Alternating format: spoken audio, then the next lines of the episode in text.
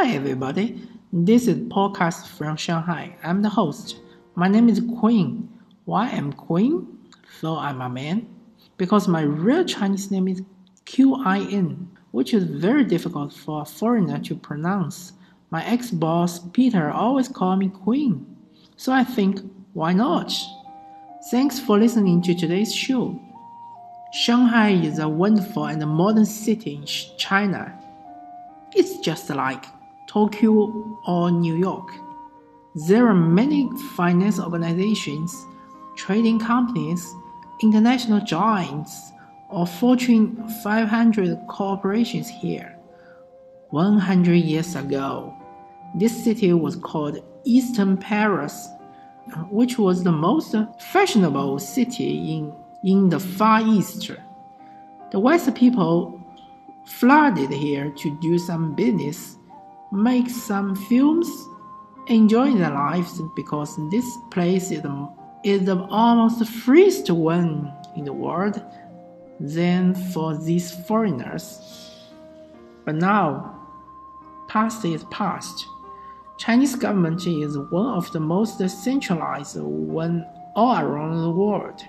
Let's back to 2020, which is called COVID-19 year by me. From very end of 2019 to very beginning of 2020, China was assaulted by this coronavirus firstly. The pandemic burst in Wuhan the biggest city in central China, which has about 20 million population before it did in the whole country. The city was shut down in this January 1st, and most cities in China was shut down one by one later. Let's come back to Shanghai. All shops were closed. It was out of people in any avenue of the downtown. People stayed at home and kept social distance if they are outside for some essential shopping. A mouth mask was necessary for everyone then. Of course, the price of it was ridiculous and it was very shortage then. We had no fun outside for almost two months. But we could find some fun at home.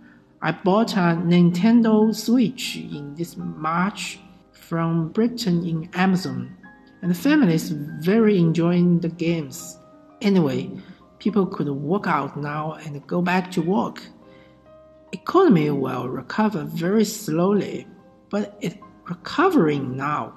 Life in Shanghai is becoming better and better. It tells us and the listener we will see the light finally and come back to the old time without the virus or with it. Who cares? You and me will find fun back then. This is the podcast from Shanghai. See you next time. Bye bye.